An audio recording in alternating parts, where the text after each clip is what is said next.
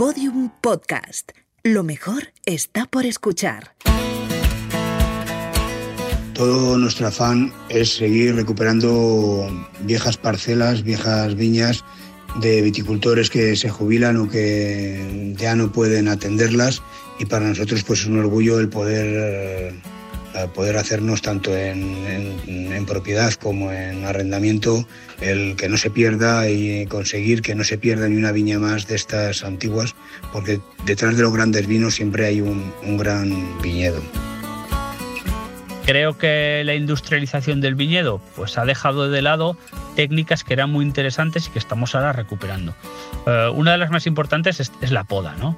Volver a podas, a prácticas de poda respetuosas con la planta, porque al final nosotros vivimos de una planta de vid, que es la que nos da la cosecha, la uva y de la cual elaboramos vino. Si la planta de vid vive pocos años o deja de producir pronto, pues nuestros negocios eh, van a empezar a flaquear en cuanto a, a rentabilidad. Buena Huella, episodio 6. Vinos comprometidos con el medio ambiente. Sostenibilidad en los procesos vitivinícolas. Hola de nuevo, bienvenidos a Buena Huella, esta aventura recorriendo historias sobre sostenibilidad, tradición y conociendo a personas increíbles que cuidan del entorno con iniciativas maravillosas. Claro, no podía faltar mi compañera de viaje, sí, Carmela, una inteligencia artificial que aunque a veces ha resultado poquito resabiada, tengo que admitir que ha hecho un gran trabajo, sí, un trabajo como calculadora de huella de carbono. Ha sido ella la que nos ha ido avisando de cuánto dióxido de carbono estábamos consumiendo al producir este podcast.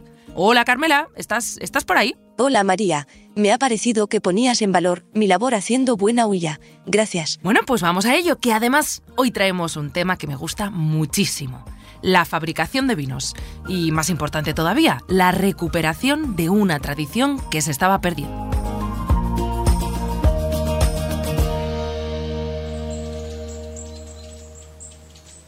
Bodegas Vizcarra se puede decir que es el reflejo de una familia de viticultores en la ribera del Duero burgalesa. Estamos en el municipio de Mambría Castrejón, a 15 kilómetros de Peñafiel, eh, río arriba, y, 5 y a 5 kilómetros de Roa, río abajo. Eh, mi padre, José Manuel Vicarra Aguado, fue uno de los eh, pioneros en reestructuraciones en los años 80 en, Ribera del Duero, cuando nadie apostaba por, por, esta zona, y él fue el que me inculcó un poco pues, todo este trabajo de la viticultura, de, en cierta medida de la enología, porque él fue el que me animó a, ir a estudiar a, a, La Rioja, enología. Él ya contaba con unas cuantas hectáreas, él iba recuperando y además iba haciendo nuevas plantaciones y me animó que pues, me fui a estudiar y en el año 91 empecé a elaborar vinos en, en un garaje al lado de casa. Este es Juan Carlos Vizcarra. La pasión por la enología le vino por tradición familiar, como nos ha contado, y aunque comenzó su camino con recursos limitados, poco a poco ha ido viendo crecer su bodega desde la que hace vino teniendo en cuenta el cuidado del medio ambiente. Un buen vino que además se haga cuidando el entorno sí a todo. En el año 2007 eh, pude construirme y realizamos la primera elaboración en la bodega nueva y ahí pues está basada todo el, proyecto de la bodega nueva pues en, en la elaboración por gravedad, en intentar eh, sacar vinos de concentración, eh, vinos de fruta, de equilibrio, sobre todo ser respetuosos con el medio, evitar contaminaciones eh, y bueno, el elaborar por, por separado todas las microvinificaciones que hacemos, eh, tanto de la parte comercial como una línea que, desarrollamos y más de. Y bueno, ahí continuamos eh, con la trayectoria de, eso, de una viticultura de, respeto y siguiendo la, los pasos que, nos han inculcado desde, desde pequeños. Llegar hasta aquí no ha sido tarea fácil.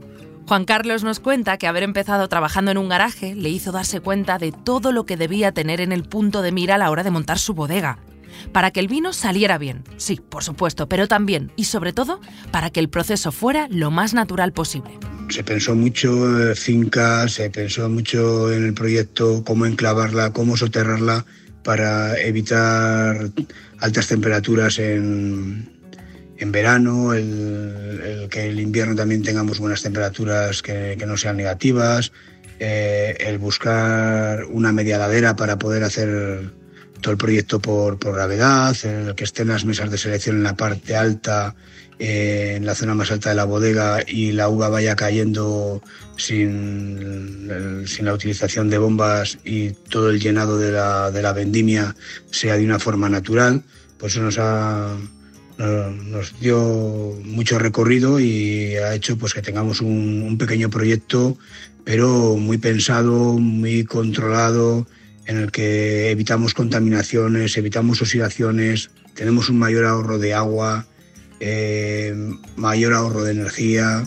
En este podcast celebramos que se utilicen procesos tradicionales y sostenibles. Y claro, en este caso, hemos querido saber también en qué se traducen esas maneras de hacer las cosas.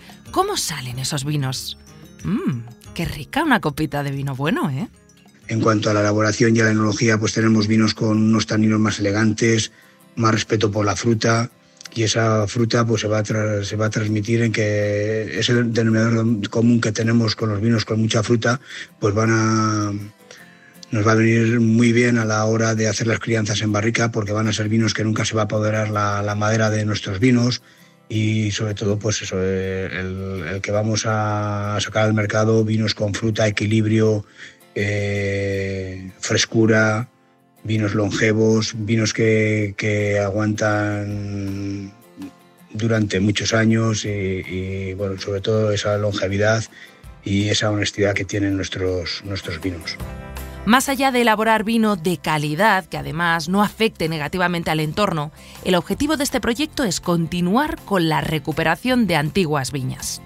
Recuperar esos espacios para no perder la tradición. Todo nuestro afán es seguir recuperando viejas parcelas, viejas viñas de viticultores que se jubilan o que ya no pueden atenderlas y para nosotros pues es un orgullo el poder, eh, poder hacernos tanto en, propiedad como en arrendamiento el que no se pierda y conseguir que no se pierda ni una viña más de estas antiguas porque detrás de los grandes vinos siempre hay un gran viñedo. Está clarísimo que Juan Carlos y su equipo tienen un fuerte compromiso con la tradición.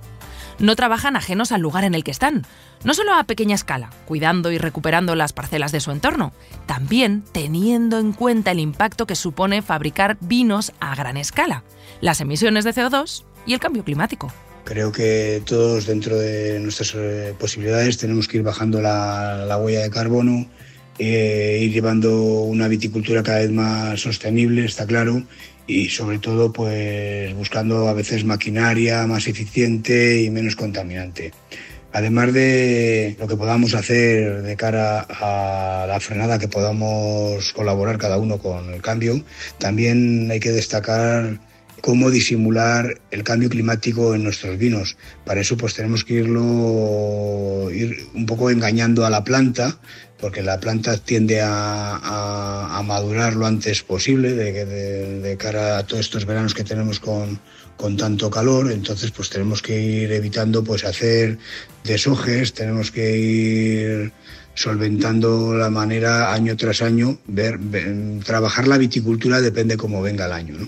Desde el punto de vista a tener en cuenta para, para poder frenarlo, pues también hay que ir volviendo a esa viticultura tradicional antigua.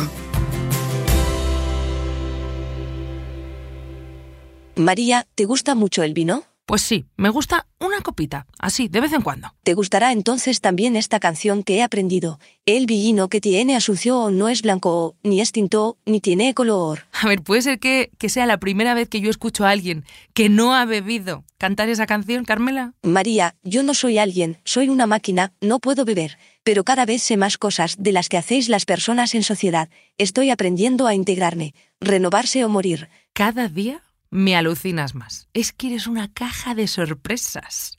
Oye, Carmela, como yo también me estoy renovando, desde que te conozco estoy usando mucho más el transporte público.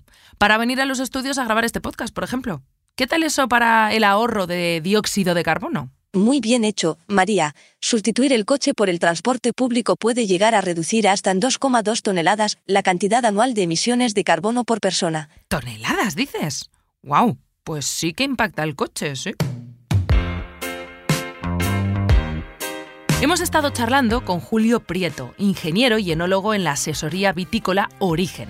Con él hemos aprendido que unos procesos vinícolas más sostenibles son posibles. ¿Cómo? Quédate y escucha, verás qué interesante.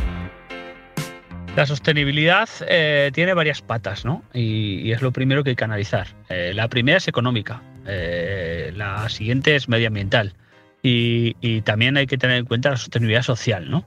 Entonces, aquí hay como varias derivas, ¿no?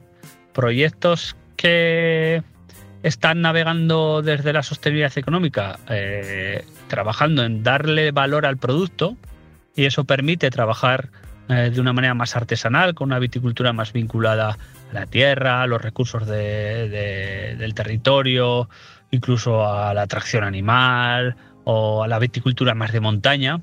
Y esta viticultura se sostiene gracias a dar valor a ese producto que de ahí sale, que es un vino de alta calidad, sobre todo de alto valor en el mercado, ¿no? Eh, con, marcas reconocidas, con marcas prestigiosas, eh, con marcas con, valor añadido.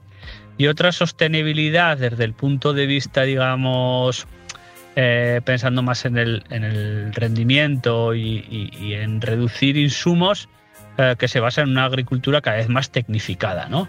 Pues me queda claro sostenibilidad económica, tecnológica y social.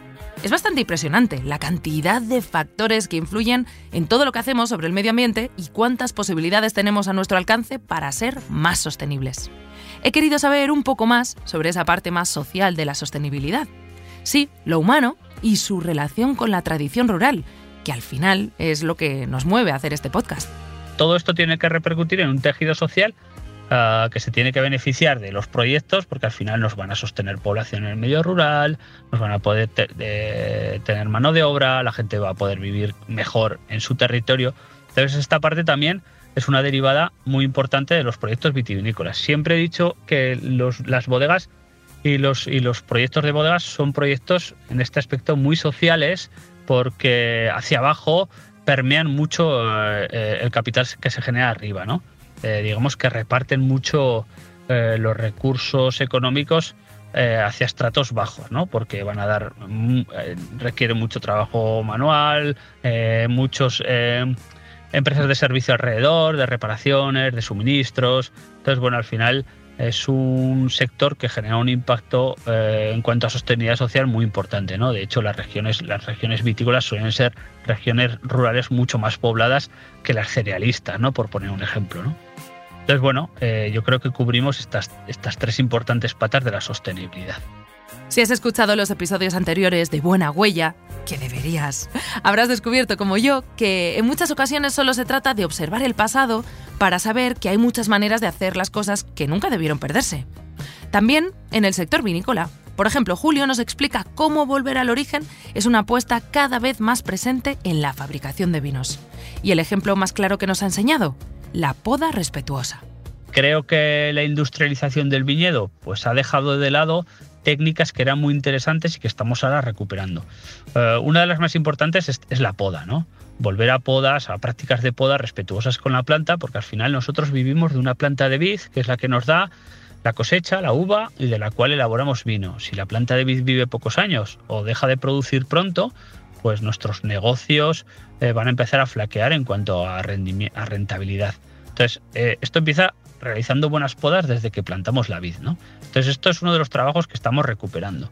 Hacer buenas prácticas de poda, tener una, poda destinada a que los viñedos sean longevos, sean productivos, no envejezcan rápido, eh, sean sostenibles desde el punto de vista medioambiental, pero desde el punto de vista económico. Al final, este tipo de prácticas tienen un, impacto económico en las fincas importante. Hay otros aspectos, como es ah, diferentes técnicas de plantación o marcos de plantación, que quizás también se habían modificado con la industrialización, pues que ahora se están recuperando, ¿no? como es el injertado de viña en el propio terreno. Bien, pues parece que de momento hemos llegado al final. Vaya viaje hemos vivido con buena huella, ¿eh, Carmela? Ha estado muy bien. ¿Y tú? ¿Has aprendido algo? Aunque yo ya tengo información sobre casi todo en mi base de datos, puedo decir que he aprendido cosas sobre ti. Por ejemplo, que te gusta el vino y la tortilla de patatas. Ah, y que eres una humana comprometida con el medio ambiente. No sé, al final Al final nos vamos a haber cogido cariño tú y yo, Carmela. Pues mira, te voy a reconocer que yo contigo he aprendido un montón sobre ahorro de huella de carbono. Espero que lo sigas teniendo en cuenta en el futuro. Recuerda que muchas acciones cotidianas pueden ser muy contaminantes. No, Carmela, tú tranquila, que seguro que no se me olvida. Y vosotros, los que nos escucháis, si queréis seguir este caminito que hemos iniciado juntos, no os perdáis las iniciativas de Buena Huella, el proyecto de Naturgy para conocer más sobre neutralización y compensación de huella de carbono. Hasta pronto. Buena Huella es un proyecto de Naturgy